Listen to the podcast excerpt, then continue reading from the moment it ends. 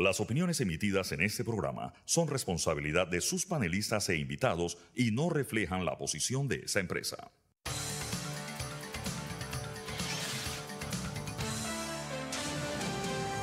Mesa de Periodistas. Buenos días Panamá, bienvenidos a Mesa de Periodistas, el análisis profundo y diferente que los pone al día hoy en nuestra edición de jueves 12 de octubre. Les habla Alfonso Grimaldo de Nueva Nación. Me pueden seguir en arroba alfonso AGP, suscribirse a Nueva Nación, nuevanación.com. Nos están escuchando en la cabina de TVN Radio. Nos pueden seguir aquí en arroba TVN Radio 965, en Twitter y en Instagram. Y les recuerdo que pueden revivir las fascinantes conversaciones que tenemos aquí en Mesa de Periodistas entrando a YouTube y Spotify y buscando Mesa de Periodistas. Hoy en el programa estos serán los temas que estaremos tratando. Primero, la polémica por la candidatura de Marta de Martinelli se ha vuelto un tema de dime y diretes en el sentido de que la esposa del expresidente Ricardo Martinelli desistió de sus intenciones de ser eh, candidata a la vicepresidencia, pero el Tribunal Electoral ha respondido que eso ha sido una decisión propia y no por presión del mismo tribunal. También estaremos hablando sobre algunos avances de los casos de alto perfil y en lo que hace noticia otros temas que están dando de qué hablar en Panamá. Presentados los temas, les presento quienes se encuentran conmigo el día de hoy. Tengo el gusto de que me acompaña Fernando Martínez. Buenos días. Buenos días. Saludo a nuestros oyentes. Y en lo que estoy seguro será una agradable sorpresa para todos nuestros oyentes, una invitada muy especial, amiga del programa, ex procuradora, docente y también profesora Ana Matilde Gómez. Buenos días. Buenos días, Alfonso, Fernando y a todos los oyentes eh, y los televidentes de este programa Mesa de Periodistas. Gracias por la invitación. No, y muchas gracias a usted por la gentileza y los arreglos que ha hecho para estar con nosotros. Empecemos el programa precisamente con el tema de la polémica de la candidatura de Marta Martinelli. Fernando, te lo paso de inmediato. Sí, eh, gracias. A ver, ayer se conoció eh, la renuncia de la, a la candidatura vicepresidencial de la señora Marta Linares. Eh, el, anuncio fue mediante una nota, una carta notariada de la señora Marta Linares, en la cual, en mi opinión, ella hace afirmaciones eh, que no se corresponden con la verdad, en el sentido de que ella lo que trata de decir es que su renuncia se debe al hecho de que eh, los tres magistrados del Tribunal Electoral y los nueve magistrados de la Corte Suprema estarían haciendo lo posible por invalidar su candidatura, cosa que no es posible sustentar. Habida cuenta que el, eh, incluso eh, ayer escuché a un ex fiscal electoral decir que eso es inconstitucional y que el Tribunal Electoral no debió admitir su postulación, pero en efecto el Tribunal Electoral sí admitió su postulación. Y eh, de verdad, la impugnación ocurrió, pasaron varios días en los cuales podía ser impugnada y tampoco fue impugnada. O sea que el rango de, de, recursos legales, esto lo explicó esta mañana Rodrigo Noriega en Noticias AM, era que después alguien interpusiera un recurso de inconstitucionalidad que tendría que resolver no, la, no el Tribunal Electoral, sino la Corte Suprema de Justicia yo creo que culpar a las autoridades de la validez o no de su postulación me parece un error y el Tribunal Electoral reaccionó ayer con un comunicado en el cual dice que rechaza las afirmaciones de la carta de renuncia de la señora Marta Linares. Yo creo, como siempre, que se trata de una estratagema política y eh, ya sabremos cuáles, cuáles son las intenciones finales de esta de esta situación. Me gustaría escuchar el análisis y la opinión de nuestra invitada sobre este asunto. Ana Matilde, por favor. Gracias, gracias Fernando y Alfonso. Igual que usted, primero quisiera ir a los antecedentes. Yo consideré esta postulación como el culmen de la degradación política porque ponía en riesgo la república desde el punto de vista de lo que significaba una mancuerna matrimonial en, una dupleta presidencial, eh, tomando en consideración los altos riesgos judiciales que tiene un hombre condenado por un delito ya que le inhabilita para ocupar cargos públicos de confirmarse la sentencia. Una persona condenada por delitos tan graves como ha sido condenado Ricardo Martinelli y todas las otras implicaciones que tiene en otras latitudes fuera de Panamá, donde él no puede alegar persecución política, porque a los españoles no les importa en lo absoluto perseguir políticamente a Martinelli, los norteamericanos tampoco, en Andorra tampoco, en Suiza tampoco, que son lugares que cooperaron judicialmente para enviar información suficiente para poder condenarlo. Dicho todo esto, esa dupleta presidencial era como una especie de obra de teatro. Todo esto. La postulación en sí misma no es nada. La postulación es un paso necesario para lograr un fin. Por lo tanto, ese fin atentaba contra ya pronunciamientos de la Corte Suprema de Justicia respecto a cómo interpreta la Corte el vínculo que se da, de la limitación que se da al cargo producto del vínculo que en este caso se adquiere por el matrimonio, que si se da para los, las personas relacionadas, cuanto más se da para el que establece la relación, que en este caso sería la pareja. Dicho esto, que ya en sí lo consideraba que era un riesgo para la República, uno se pregunta, bueno, ¿y dónde queda la República con una dinastía, una monarquía, una especie de, herencia en la que hubiéramos podido imaginarnos siquiera el desfile que podría haber de indultos y demás en caso de ser, ser inhabilitado, que es una facultad solamente presidencial, pero que de ser su propia esposa la que ocupara la cabeza, los indultos vendrían de ahí para abajo todos. Bueno, Dicho esto, se da la postulación y la postulación queda en firme porque en el periodo en el que ésta podía ser impugnada, nadie la impugnó. Entonces yo no me explico cómo él puede ahora producir una nota en la que al renunciar acusa al árbitro de que no está el camino despejado para ella cuando, el, cuando ya el hecho está en firme. Además, yo me pregunto, ¿cómo una persona que se vale del Tribunal Electoral, que país sea bueno, ¿verdad? Se vale del Tribunal Electoral para pronunciamientos como el tema del principio de especialidad que le favoreció totalmente a él, sin importar lo que dijera la Constitución y, y las reservas que tenía que ver con la justicia ordinaria. Una persona que pudo censurar y presentar quejas para que fueran censurados previamente medios de comunicación y, periodistas respecto a la utilización de su nombre y de su imagen.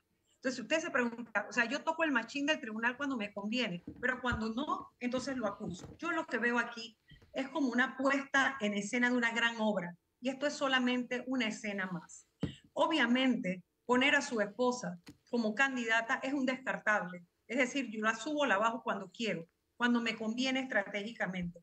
Y eso es lo que ha ocurrido, porque evidentemente no se dispararon las encuestas, y esto es parte de todo eso que se quiere montar y yo lo veo como, como lo, que no, lo que hizo Trump en los Estados Unidos, ¿no? Porque pareciera que se fuera el maestrito al que está copiando.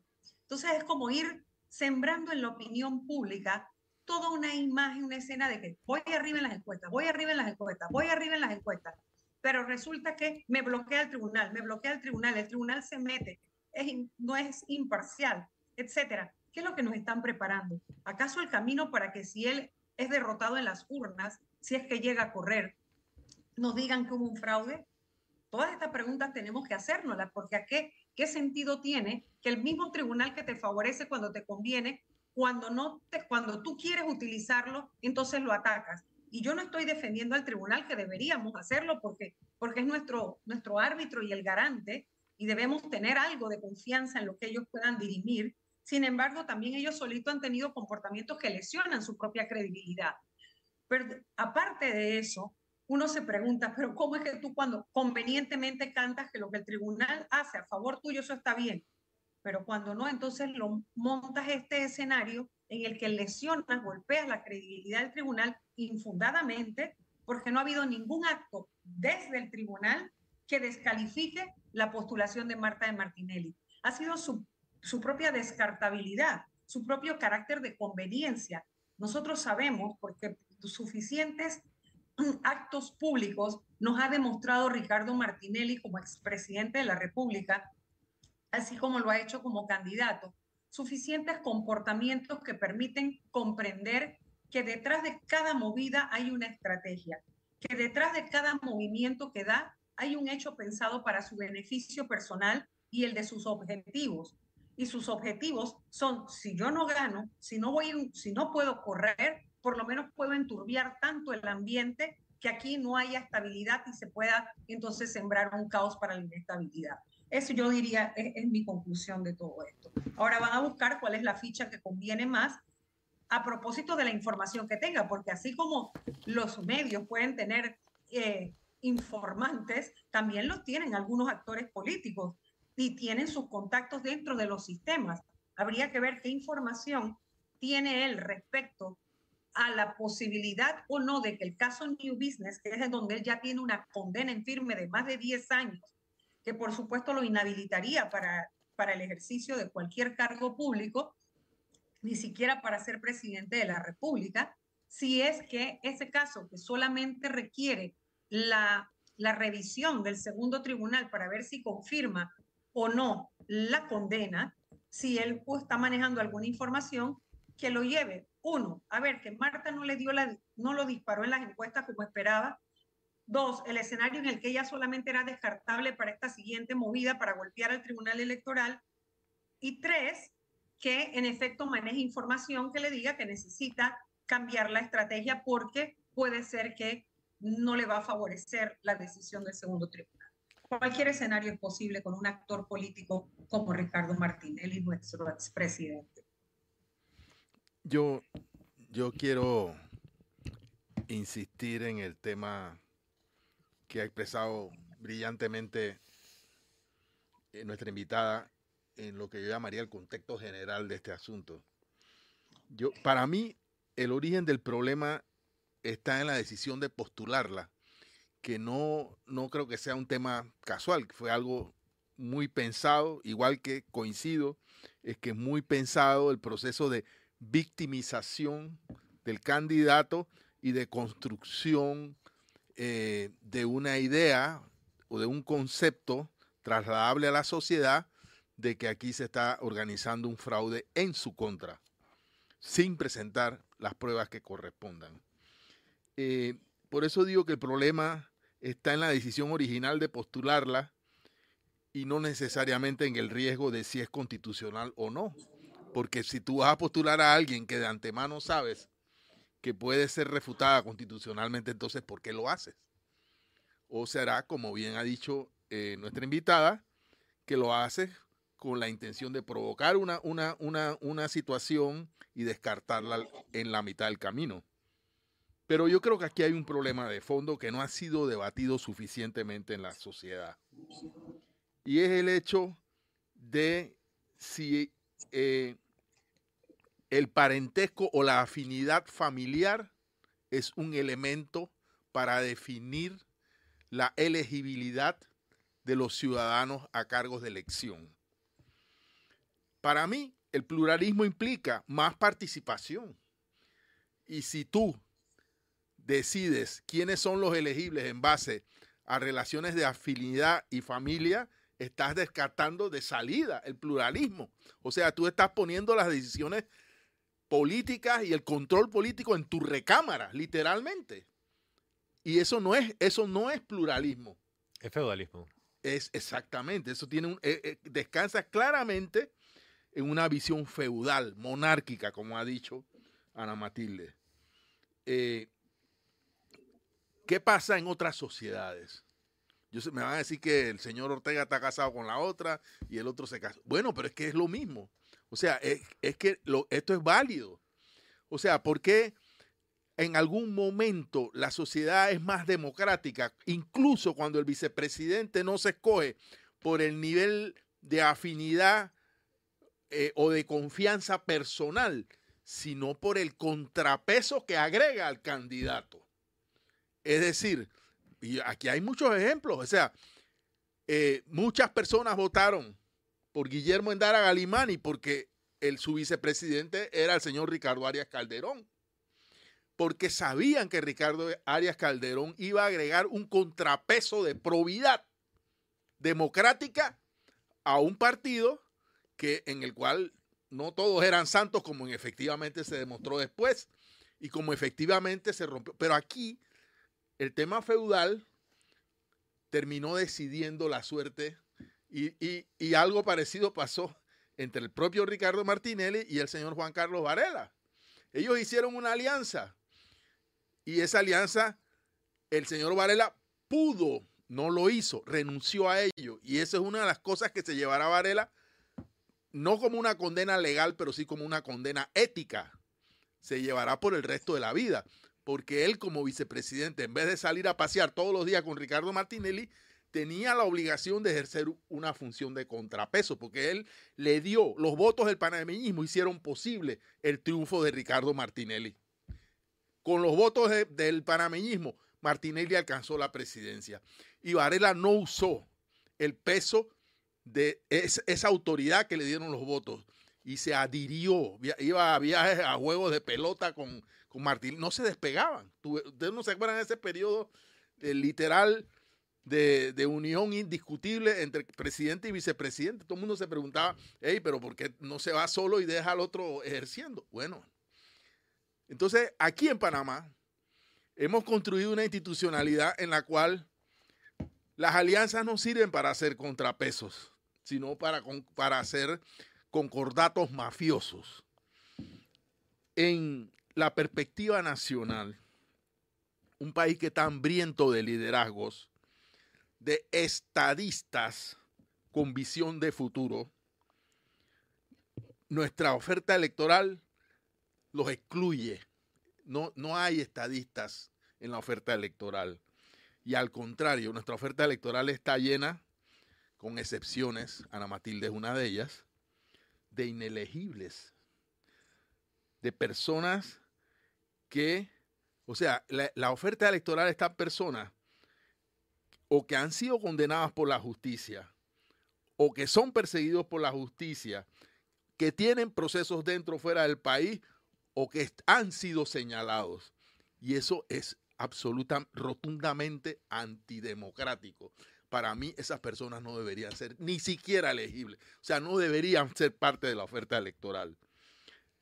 Y hay otro grupo que no tienen condenas, o que, pero están usando la postulación para protegerse de las condenas, o sea, están amparándose en el fuero electoral. Por eso es que hay un grupo precisamente de diputados defensores de Martinelli pidiendo extender el fuero penal electoral que ni siquiera debería, existir.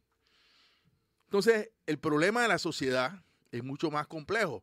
No se reduce a la señora Marta, se reduce a que tenemos una oferta electoral llena de inelegibles, gente sin méritos, sin trayectoria, sin servicios a la sociedad y al país, no son que los que se distinguen por sus mejores propuestas ni por sus mejores ideas. Mucha gente inculta, ignorante, aspirando a cargos de elección.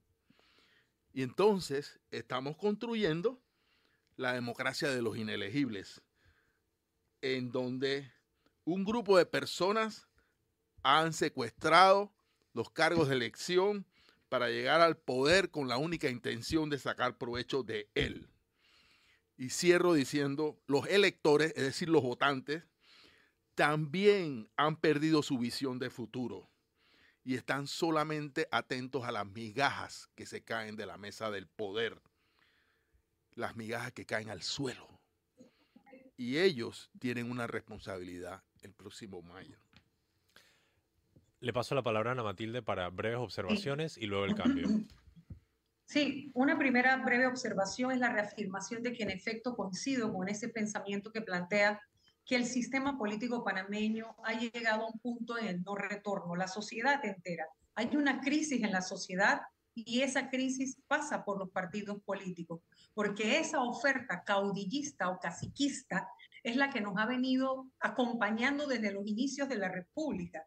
Es decir, nuestros líderes siempre han estado líderes en el sentido del alcance del poder, no porque necesariamente sean verdaderos liderazgos, eh, con todas las características que un liderazgo encierra, sino porque políticamente siempre hemos apostado por los caudillos o los caciques. Y ahora yo agregaría, y muchos de ellos inelegibles, por el, el efecto de la justicia. La justicia que si actuara oportuna y correctamente oportunamente como, corresponde para hacer un balance, para hacer ese tercero imparcial que entra y dice, la última palabra es, si la justicia actuara de manera oportuna, muchos de los que están no estarían compitiendo, o algunos de los que están no estarían compitiendo. Y por el otro lado, las incapacidades o incompetencias, la falta de habilidades para la política, porque no hay formación política. Los partidos dejaron en el camino su razón de ser y empezaron a convertirse en cascarones mercantilizados que se venden al mejor postor y que mandan el mensaje, y en este caso la parte que más me preocupa a mí es el mensaje que los partidos políticos han venido enviando al crimen organizado, de que montados en los partidos políticos todo negocio es posible, que ellos son franquicias y que esas franquicias tienen precio y que una de las mercancías que ellos venden es la impunidad. Entonces, esto es lo que nosotros estamos viviendo. Todo esto que Fernando ha explicado muy bien y que yo combino con el tema del caudillismo, el caciquismo y el crimen organizado, y por eso es que la oferta electoral cada vez está menos blindada de llevar a los puestos públicos a miembros de pandillas o miembros o personas muy cuestionadas en las comunidades, porque su liderazgo viene dado por el populismo, por la popularidad que alcanza el hecho de poder repartir y llenar los espacios que la frágil institucionalidad está dejando vacíos. Ahí donde las instituciones no son fuertes, ahí donde las instituciones no tienen presencia, siempre aparece un caudillo o un, dador, eh, la, dádiva de alguien, de ese benefactor que aparece en la sociedad de repente, gana ese espacio por dinero y ese dinero no sabemos su procedencia. Y en algunos casos es el resultado del tráfico de drogas, del tráfico humano o de la trata de personas o del hurto de autos de cualquiera de la gama de los delitos que componen y que alimentan el crimen organizado, la prostitución o la, explotación sexual comercial de personas, incluso menores de edad, y hasta la indigencia ya se ha convertido en una fuente de ingresos para los explotadores, los proxenetas, etc. Entonces, toda esta cantidad de delitos que circundan la acción y la actividad electoral y política nos tiene con esta pobre oferta electoral. Yo coincido plenamente. Por mi lado les recuerdo que pueden escuchar estos argumentos nuevamente entrando a YouTube y Spotify y buscando Mesa de Periodistas. Vamos a nuestro primer cambio cuando regresamos más del análisis profundo y diferente que los pone al día. Y estamos de regreso en Mesa de Periodistas con el análisis profundo y diferente que los pone al día. Les recuerdo, les Alfonso Grimaldo de Nueva Nación. Me acompañan Fernando Martínez, la ex procuradora, ex diputada eh, y candidata a la Diputación Ana Matilde Gómez. Eh, hemos ya conversado sobre el tema de la declinación de la nominación de eh, Marta Martinelli y ahora pasaremos a hablar sobre distintos casos de alto perfil. yo básicamente quería preguntarle a nuestra invitada, porque ayer estaba circulando la, noticia de que finalmente eh, el, el, expediente del caso New Business, que, que es el último que ha, digo, el último y creo que también el único, eh, que, en el cual está el presidente Ricardo Martinelli y varios miembros de su, de su, de su círculo cero, condenados, ya habría llegado al Tribunal Superior de Liquidación. Eh, situación que para mí implica una, una, una demora. Yo, desde luego, no, no conozco eh, los motivos por los cuales la tramitología legal ha provocado este periodo de espera. Yo pensé que eso era más rápido. El paso de, eh, del expediente o del caso del, del Tribunal Segundo Liquidador a cargo de la jueza Valoisa Martínez y su llegada al Tribunal Superior de Liquidación. Eh, pero mi pregunta es más general, o sea, ¿cómo eh, podemos valorar los tiempos en que está operando la justicia en este y otros casos? Porque también nos enteramos que Odebrecht pasó para, para finales del otro año. Con lo cual, este juicio, que eh, sin duda en alguna clase el más escandaloso de la historia de Panamá, hubiera, de celebrarse en este periodo, hubiera permitido poner en la vitrina de la sociedad los desmanes que en, esta, que en este país se cometieron durante un periodo importante de, nuestra historia. Ana Matilde, por favor. Sí, mira, Fernando, Alfonso y a, los oyentes, cuando uno hace el análisis de la justicia, uno no puede, lamentablemente, dejar eh, de analizar el contexto todo. Y uno dice, bueno, si vivimos en una democracia, realmente revisemos cuáles son los pilares de esa democracia. Elecciones libres y periódicas. No sé qué tan libre puede ser cuando se enturbia el camino, a un, cuando el proceso, cuando el camino a, las elecciones se enturbia con tanta arandela innecesaria y, además que, que enturbia el ambiente, ¿no? Segundo, las instituciones fuertes. Las instituciones que tenemos están cumpliendo el rol constitucional o el fin para el cual fueron creadas. Basta salir a la calle un día y darse cuenta cuánta gente protesta por agua, cuántas personas tienen conflictos con el tema del suministro eléctrico, cuántos problemas hay en los hospitales y por ahí podemos seguir mencionando cantidad. Entonces, realmente no tenemos instituciones fuertes. Las que tienen que fiscalizar, las que tienen que ejercer control, muchas veces están minadas también o están sometidas, son totalmente genuflexas al poder ejecutivo. La separación de los poderes, que sería el tercer pilar, vemos que definitivamente solamente con controlar el presupuesto se controla el resto de las instituciones. Sí y, que, y lamentablemente se combinan los tiempos. Y cuando usted va a, bueno, a la libertad de expresión y el acceso a la información, que es el cuarto pilar de la democracia, uno dice, esta democracia no está funcionando. Nosotros no tenemos una democracia funcional, nosotros tenemos solamente una rueda que sigue girando. Y la justicia, que en esa separación de poderes, la justicia es una parte importante, es fundamental en la separación de los poderes, el papel de la justicia, que es la posibilidad de que las decisiones que vienen de un tercero imparcial diriman las causas para mantener la convivencia pacífica. La importancia de que se pronuncien a tiempo pareciera no haber sido comprendida por el Poder Judicial o porque se lo traga la propia burocracia del sistema, es decir, están enredados en tanto por la alta litigiosidad del país, por su eh, escasez de recursos, por su falta de voluntad y de compromiso desde el punto de vista de la identificación de la importancia de su rol en el sostenimiento del balance, pesos y contrapesos de la democracia, porque esa es la lo que pareciera imperar, que terminan saliendo decisiones que aunque sean buenas, por tardías, son totalmente ineficientes o ineficaces. Entonces, la desvertebración de la eficacia de la justicia pasa también por su propia inacción o por su propia lentitud, ¿no? Por su, por su propio letargo, por, por ese pensar que en cualquier momento está bien que se pronuncie y no es verdad, no es verdad. Hay realidades sociales que necesitan un pronunciamiento de un juez, así sea por una, para dirimir un tema de tierras entre familias, cuando ya se han sacado las armas y se matan, cuando ya ha habido violación de los derechos entre ellos, ¿qué importa la decisión 30 años después si ya se murió el que heredaba y ya la tierra le fue despojada, por ejemplo. Entonces, no solo es en los casos de alto perfil, es en términos generales la desvertebración de la eficacia de la justicia es un golpe muy duro a la democracia y esa viene dada no solo por los golpes de afuera del sistema que la tratan de eh, desestabilizar, sino los internos por la falta de oportunidad, o sea, de la precisión de cuándo ese cuándo es importante que tú te pronuncies. Eso es lo que ocurre en los casos de alto perfil. Por ejemplo, ¿por qué tendríamos que estar nosotros sometidos a un calle arriba y un calle abajo en una sociedad de tratar? Los que comprendemos lo grave que es tener un aspirante a la presidencia condenado por 10 años, a más de 10 años de prisión por haber lavado dinero, porque hizo de cada obra pública una oportunidad de lucrar personalmente. Los que lo comprendemos y los que no lo quieren comprender y a los que no les conviene comprenderlo. Estamos, ¿Por qué tenemos que dividirnos en eso? Si la justicia actuara oportunamente, simplemente, señor, usted está inhabilitado y cambio fuera. Entonces, ven la importancia de que la justicia participe en el balance de los pesos y contrapesos de la justicia.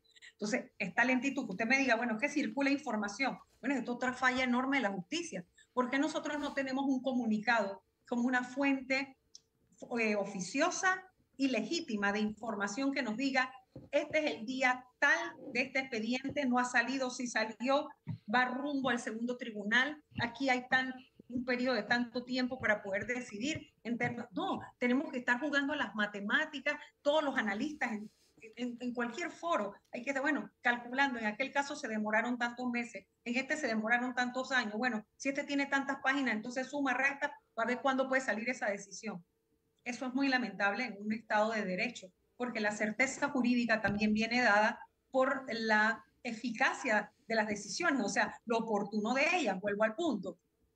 Así que yo sí creo que hay un daño en general al sistema de pesos y contrapesos cuando la, no solo la legitimidad de las decisiones, sino cuando la oportunidad de ellas vienen tan tarde que no contribuyen a que haya paz y que las cosas vuelvan al estado de, de situación que deben estar. ¿Por qué tenemos nosotros que estarnos debatiendo entre delincuentes y no delincuentes, o el más delincuente y el menos delincuente, o, o al que no alcanzó la justicia? porque tenemos también un panorama en el que tenemos a los que alcanzó la justicia y a los que la han, como dicen popularmente, han chifiado la justicia. Entonces, realmente hay una crisis muy profunda y el Poder Judicial no escapa de ella. insisto aquí, el problema es sistémico y el sistema político necesita una, un estremezón profundo, es decir, todos tenemos que estar conscientes que vamos a pasar días incómodos, pero es mejor que lo pasemos por la propia decisión nuestra de revolver para corregir y no que nos revuelvan para acabarnos, porque eso también puede pasar. Y que producto de todas las insatisfacciones y que llegue al poder alguien sin escrúpulos, que ya sabemos que cuando llega nos roba, que ya sabemos que cuando llega lucra para su beneficio, que ya sabemos que tiene una impronta, tiene una forma, una cultura de mando, una forma de gobernar que es autoritaria, en la que su, su deseo sus deseos y sus metas se convierten en los planes y programas que se ejecutan desde las instituciones. Entonces, ese beneficio personal no puede seguir primando en la, en la, en la política, porque definitivamente nosotros estamos condenados entonces al Estado fallido. Y miren ustedes, nosotros tenemos que mirar la región. Panamá no es una isla. Panamá es la cintura más estrecha de un territorio que tiene doble manga ancha en la que hay realmente movimientos telúricos horribles. O sea, no estoy hablando solo del movimiento de tierra, sino la convulsión social. Tenemos a nuestro alrededor estados fallidos, las maras, tenemos el narcotráfico, tenemos una cantidad de delitos y ahora la migración forzada, que no solo desplaza personas que realmente están pauperizadas por sus propios sistemas, sino personas infiltradas para llevar esos conflictos a otras latitudes, porque es una forma de minar la democracia en los otros países y sus fortalezas institucionales también. Porque aquí hay un problema geopolítico más profundo que solamente la simple migración, que tiene un carácter humano. Entonces, todo esto hay que mirarlo y saber que no podemos entregar este tesoro que es Panamá, es tal vez el punto geográfico más apetecido de un archipiélago criminal que está en construcción, donde uno de los hubs principales del crimen está montado en nuestras costas, está montado en Colón, que está montado en Chiriquí, que Darien también. O sea, somos tan apetecidos por el crimen organizado que nosotros no podemos poner el gobierno en manos de criminales. Definitivamente, nosotros no nos merecemos esto. Concuerdo con usted que no los merecemos. Eh, sus comentarios me hacen pensar mucho en la frase de San Agustín, eh, quien dijo, sin la provisión de la justicia, los gobiernos no son más que bandas de ladrones. Yo quería hacer una pregunta sobre lo que usted mencionó del ambiente turbio. ¿Cómo se desenturbia el ambiente? ¿Quiénes son los responsables de desenturbiarlo? ¿Y qué podemos hacer los ciudadanos, las ciudadanas que estamos en el carro escuchando para aportar a que tengamos un ambiente más limpio y tranquilo eh, de elecciones? Mira, esa, esa pregunta no es de fácil eh, respuesta. No lo es porque cada uno tendrá sus propias limitaciones como actor social. Es decir, no todos tenemos las mismas condiciones para participar.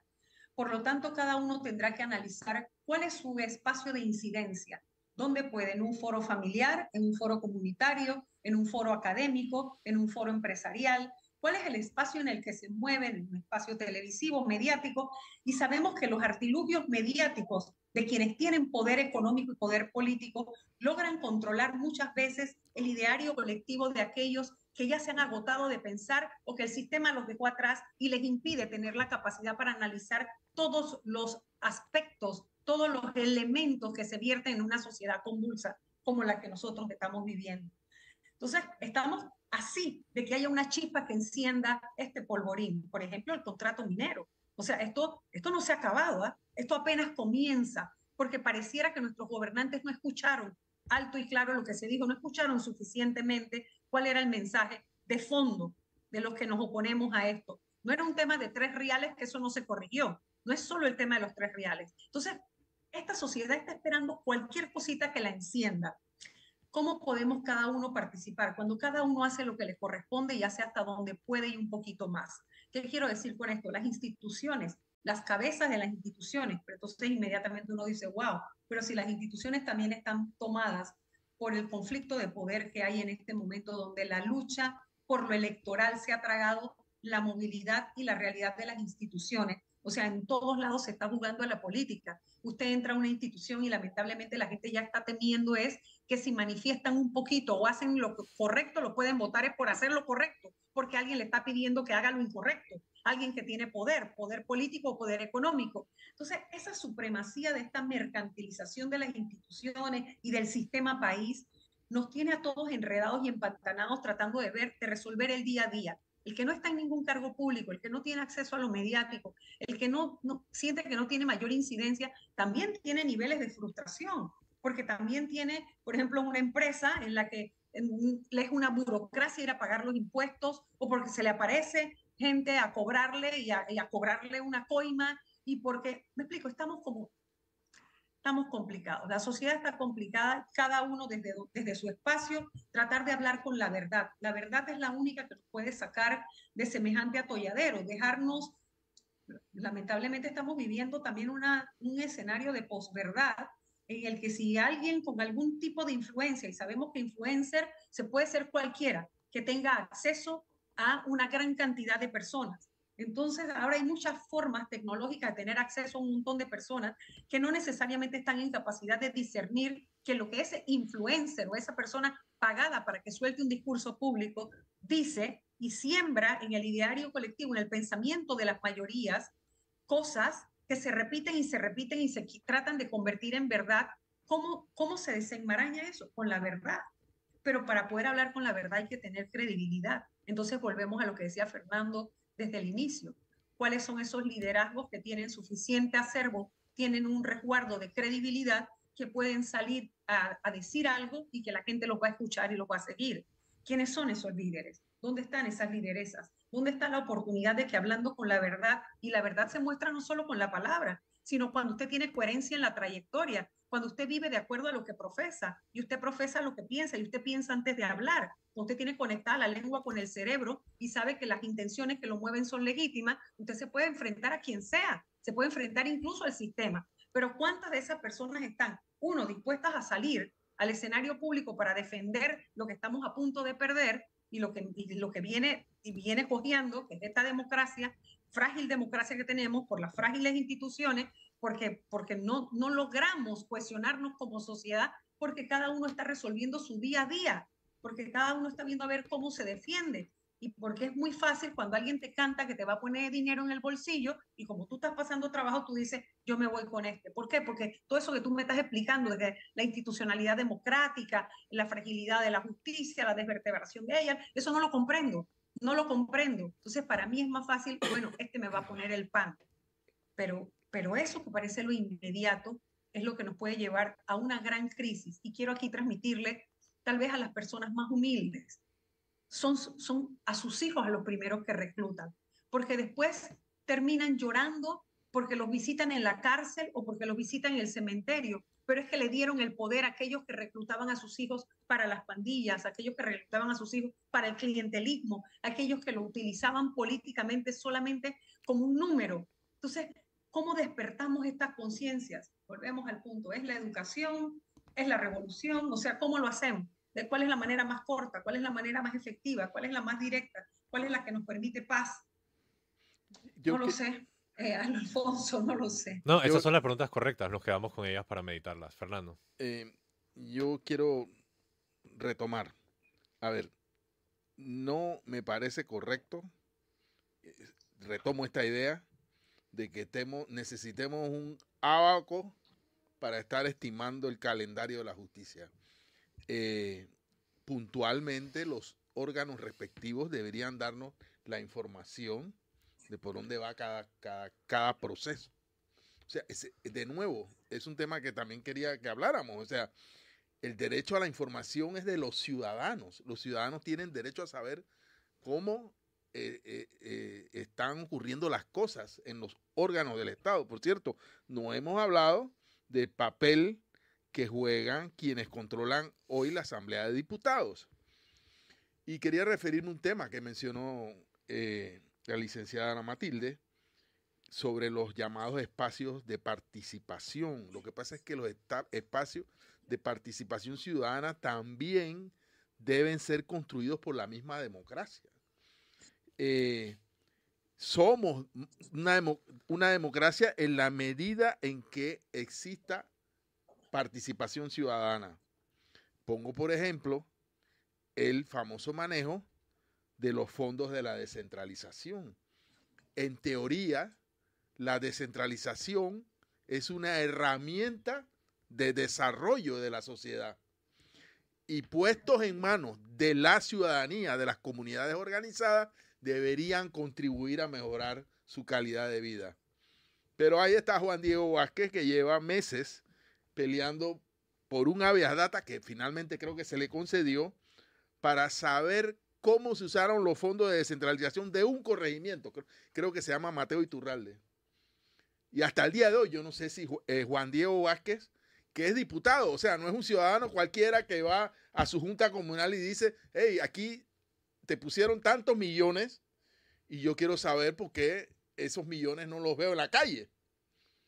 Ese es un derecho eh, natural de un ciudadano cualquiera, de una comunidad, de un corregimiento cualquiera en este país. Pero ese, ese nos hemos acostumbrado es que, es que, en que es natural no ejercer ese derecho. O sea, pusieron 15 millones en, un, en, en la alcaldía de Colón. ¿Dónde están? ¿O es que los ciudadanos de Colón no tienen, del Colón y del país, derecho a saber cómo se utilizaron? ¿Dónde está eso? Entonces, eh, la, misma democracia crea la ley de descentralización y resulta que eso se vuelve, se convierte en un sumidero de recursos, no para la democracia, no para la descentralización, sino para la corrupción. Entonces, eh, eh, allí es donde eh, está la democracia del día a día y el fracaso de nuestra institucionalidad y de nuestro país. Debo pedir el cambio. Ah, Ana Matilde, por favor. nada más quería cerrar esto diciendo que esa es la, la otra cara de la moneda de la libertad de expresión. Por eso es que la democracia nuestra es frágil. Lo que ha dicho Fernando exactamente, la Corte Interamericana de Derechos Humanos ha dicho, la otra cara de la libertad de expresión es el acceso a la información. Si las instituciones no son las que brindan información oportuna y verdadera, ¿Cómo pueden los ciudadanos libremente expresarse si no saben, no tienen información veraz, no tienen información oficial para poder analizar y expresarse? Entonces, eso es fundamental. Yo solo quería decir brevemente que, uno, estoy muy agradecido de poder haber escuchado estos análisis muy redondos el día de hoy. Hay varios niveles de responsabilidad en la estructura social me parece que evidentemente hay mucho que achacarle a los, entre comillas, políticos, que son estas personas que se dedican profesionalmente a, la gestión de búsqueda del poder y el manejo del poder una vez lo tienen. Hay mucho que achacarle a las instituciones, pero nosotros como sociedad panameña también tenemos que vernos en el espejo y decir, ¿de quién es este país? Pues es nuestro, entonces, ¿qué vamos a hacer al respecto? Y... Pero Alfonso, es que estamos muy, estamos muy dispersos y no hay cohesión social. Estoy de acuerdo. Estamos, la última encuesta del año pasado de CIEPS demostró que estamos en unos niveles de desconfianza que todo el mundo duda de todo el mundo. ¿Y, tú por qué, me, por qué estás aquí? ¿Y, ¿Y, tú qué intención tienes? O sea, los niveles de desconfianza son tan profundos y eso es lo que ha logrado la mafiocracia que nos ha gobernado porque dividir la sociedad permite exactamente esto, que si yo convoco, la gente duda, ah, ¿para qué está convocando? ¿Qué interés será el que tiene? Entonces, todas esas dudas nos hacen estar dispersos y no poder luchar por causas comunes cuando el país lo estamos perdiendo y es el país de todos. Entonces, eso, eso es muy cierto. ¿Cómo se articula una sociedad para defenderse? Bueno, es que nos vienen desarticulando desde aquel golpe, por ejemplo, mucho antes, porque he dicho que el caudillismo es del inicio de la República. Pero, por ejemplo, cuando desde el propio Ministerio de Educación, ustedes recordarán, le dieron un golpe certero y desarticularon las organizaciones estudiantiles. Sí. Por eso es que tú los ves ahora, o sea, que querían unos niños solamente que salgan al concurso de oratoria. No, también hay que debatir sobre los temas nacionales, pero eso necesita pensamiento crítico y el pensamiento crítico necesita también caminos de acción. Y, y, la protesta, que es uno de los caminos de acción dentro de la democracia, ha sido criminalizada y ha sido prácticamente eh, cooptada por un grupo nada más, por ejemplo, por el Sutra, vamos a decir. Entonces ya la gente cree que nada más cuando uno cierra calle, cuando tú sales a protestar, ah, entonces tú eres un revoltoso, tú eres, o sea, hay descalificación, porque no se ha entendido la protesta como una forma de articulación y movilización social, que es legítima. Nadie está hablando de que si cerrar las calles y violentar los derechos de terceros, no, no estoy hablando de eso. Hablo más profundo que eso. Es desarticular para que la gente se sienta incapaz de saber, bueno, pero ¿y yo qué hago? ¿Cómo hago? ¿Cómo hago para yo poder participar, para yo poder combatir? Parte de eso es la falta de información y la cantidad de mentiras que fluyen en las redes sociales y ese mundo de las redes sociales que también se ha tragado a un montón de personas que son como, como zombies, caminando solamente, que creen que la verdad es solamente lo que existe en el celular. No, y un mundo deliberadamente tóxico. Me parece que la respuesta usted misma lo ha dicho y me gustó que hizo referencia al tema del foro doméstico, el foro comunitario. E insisto, es la misma sociedad la que tiene que hacer el trabajo de revisión de nuestros propios patrones, porque al final el Estado sencillamente está reflejando lo que le damos.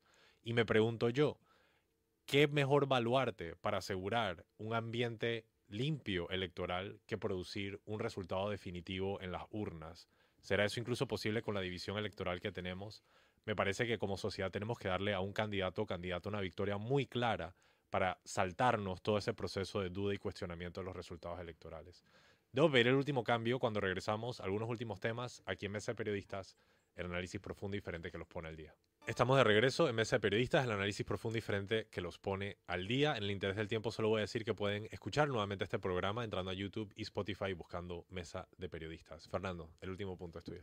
Sí, eh, bueno, el tiempo no alcanza. Quería que habláramos de eh, el, pronunciamiento del Tribunal Electoral sobre el tema de Álvaro Foco y claramente Álvaro Alvarado, pero me parece que hay un tema más importante que está eh, relatado en el diario La Prensa de hoy y se refiere a que los bancos del Estado, el Banco Nacional y la Caja de Ahorro estarían, subrayo, porque no es algo que eh, hemos podido confirmar, estarían recibiendo fondos, abriendo cuentas que bancos privados han rechazado al señor Ricardo Martinelli. Y la pregunta que nos hacemos es si las mismas eh, temas de debida diligencia que aplican los bancos privados para eh, el aceptar o no las cuentas del señor Ricardo Martinelli no se aplican en la banca estatal. Esto eh, eh, parece una cosa totalmente contradictoria en el caso de que resulte cierta.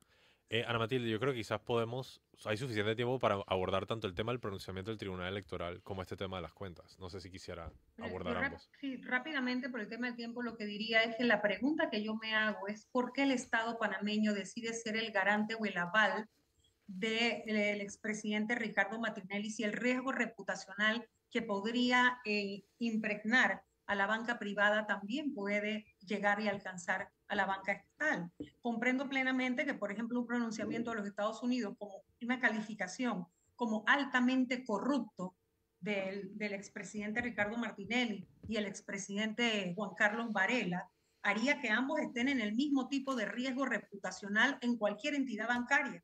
Entonces la pregunta es por qué tenemos que ser los panameños, porque ese es el banco, son los bancos, uno que históricamente y tradicionalmente es el banco de la familia panameña, ese es el eslogan de la caja de ahorros. Entonces yo me preguntaría, ¿es el papel de la caja de ahorros? Realmente nosotros tenemos que ser los panameños, los aval, ser el aval de estas personas con un alto riesgo reputacional que podría incluso poner en riesgo las operaciones bancarias de darse una situación futura. Entonces, realmente yo dejo la pregunta, o sea, es, una información que de verificarse trae más interrogantes que respuestas, ¿no? Sí, pero lo primero que tendrían que hacer esto, estas instituciones es decirnos, esto es verdad y tomamos la decisión por tales y tales y tales razones. O es falso y nosotros no, eso que dice, eh, afirma o sugiere que es eh, así, el diario La Pensa, es incorrecto. Pero eh, bueno, aquí nos vamos a sentar a esperar esa respuesta. Eh, el tema de Foco y claramente y Álvaro Alvarado. Ah, no, Matilde, le estaba pasando la palabra a usted. referirse al comunicado del sí. No, aquí, aquí el tema, aquí el tema es, bueno, como yo lo he entendido, que el, el, Tribunal Electoral admitió una denuncia de Ricardo Martinelli contra estos medios y que en los próximos días, aquí tampoco sabemos cuándo, el Tribunal Electoral deberá pronunciarse sobre el fondo. Eh, eso es lo que... a mí lo que me preocupa, Fernando y Alfonso, es las medidas cautelares que se tomaron, las decisiones inmediatas que se toman para entonces contestar que van a revisar el procedimiento, porque eso fue lo que expresó el periodista Álvaro Alvarado, de que el tribunal le había comunicado que iban a revisar ese pronunciamiento, creo que al Consejo Nacional de Periodismo, que se había acercado. Y el análisis que yo hago es el siguiente. A ver, ¿por qué? Miren, es tan grave lo que ha hecho el Tribunal Electoral, es un exceso tan grave que produce censura previa y eso está prohibido por la Constitución panameña. Y es un riesgo para la democracia y la libertad, por, lo que hablé de los pilares, donde la libertad de expresión es uno de los pilares. Y la pregunta que uno se hace es, si esto fue, eh, fuera tan grave y tan cierto, ¿por qué no usaron la justicia ordinaria? Porque en la justicia ordinaria esto no tendría cabida. Primero porque es, había sido un servidor público, porque lo que se ha publicado son datos y hechos históricos que están perfectamente blindados por lo que la doctrina conoce como la exceptio veritatis, es decir, todo lo que se ha publicado se puede comprobar que es verdad. Así que ahí no hay caso. Y por el otro lado, también haciendo eco de la doctrina de la real malicia, los periodistas que utilizan esta información están protegidos porque lo que están diciendo no altera la verdad de los hechos, sino que están utilizando imágenes del propio funcionario en periodos históricos en los que estaba en función haciendo pronunciamientos que después resultan contradictorios con lo que está diciendo ahora. Pero eso es la propia persona que tiene que ser cuidadosa de ser coherente en su vida pública. También lo debería ser en la privada, pero bueno, con tu vida privada lo que te dé la gana. Pero en la vida pública trata de ser coherente, porque precisamente por eso después te pueden sacar las contradicciones de tu propia actuación. Entonces, como eso no tendría cabida en la justicia ordinaria, van y se agarran de jalar de los cabellos porque es demasiado forzado. Cuando Álvaro Alvarado, por ejemplo, no es ni candidato, no es precandidato, no es candidato, no es miembro de un partido político, o sea, no está en una contienda electoral y no estamos en periodo de propaganda. Y la norma que se ha utilizado para tomar una medida precautoria es una norma que está definida en el Código Electoral como de propaganda. Entonces, esto, a mi juicio, ha sido un exceso del Tribunal Electoral. Estamos en la raya del tiempo, pero a mí siempre me gusta cerrar con conclusiones, quizás de 30 segundos. Empezamos contigo, Fernando. No, yo, eh, mi conclusión es la de siempre. Eh, tenemos que fortalecer la institucionalidad del, país eh, y a mí me parece que en el caso este de, de Foco, Álvaro, etcétera, yo siempre digo el derecho a la información es de los ciudadanos y, lo, y la medida que se ha tomado lo que ha hecho es impedir que los ciudadanos ejerzan voto informado conociendo la realidad eh, o conociendo la información que les pertenece por derecho propio. Ana Matilde, por favor. A mi juicio, el daño más grave que causa este exceso del, del Tribunal Electoral es el hecho de la autocensura. ¿Qué significa eso? Que las personas, al ver lo que le ha ocurrido a periodistas, mm. puedan limitarse, autolimitar, decidir no hablar de hechos que son importantes para entender la historia y el contexto de la crisis actual, la crisis política que vivimos, y las personas se limiten, se autolimiten sin que nadie te venga a castigar. Y eso es lo más grave que puede haber en una sociedad libre, porque cuando tú no te sientes libre de poder expresar tus pensamientos y compartir tus opiniones, no importa que tú no estés en la cárcel, tú ya estás liquidado. Correcto, que no hayan Voldemort, por así decirlo. Bien, con esto llegamos al cierre del programa. Espero que haya sido de su provecho. Les recuerdo que lo pueden revivir en Spotify y en YouTube buscando Mesa de Periodistas. Muchas gracias a nuestra invitada del día de hoy, Ana Matilde Gómez.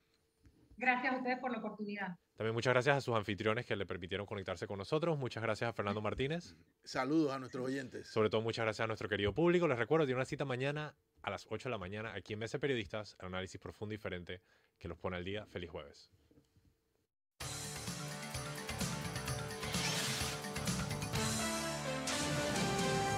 Mesa de Periodistas.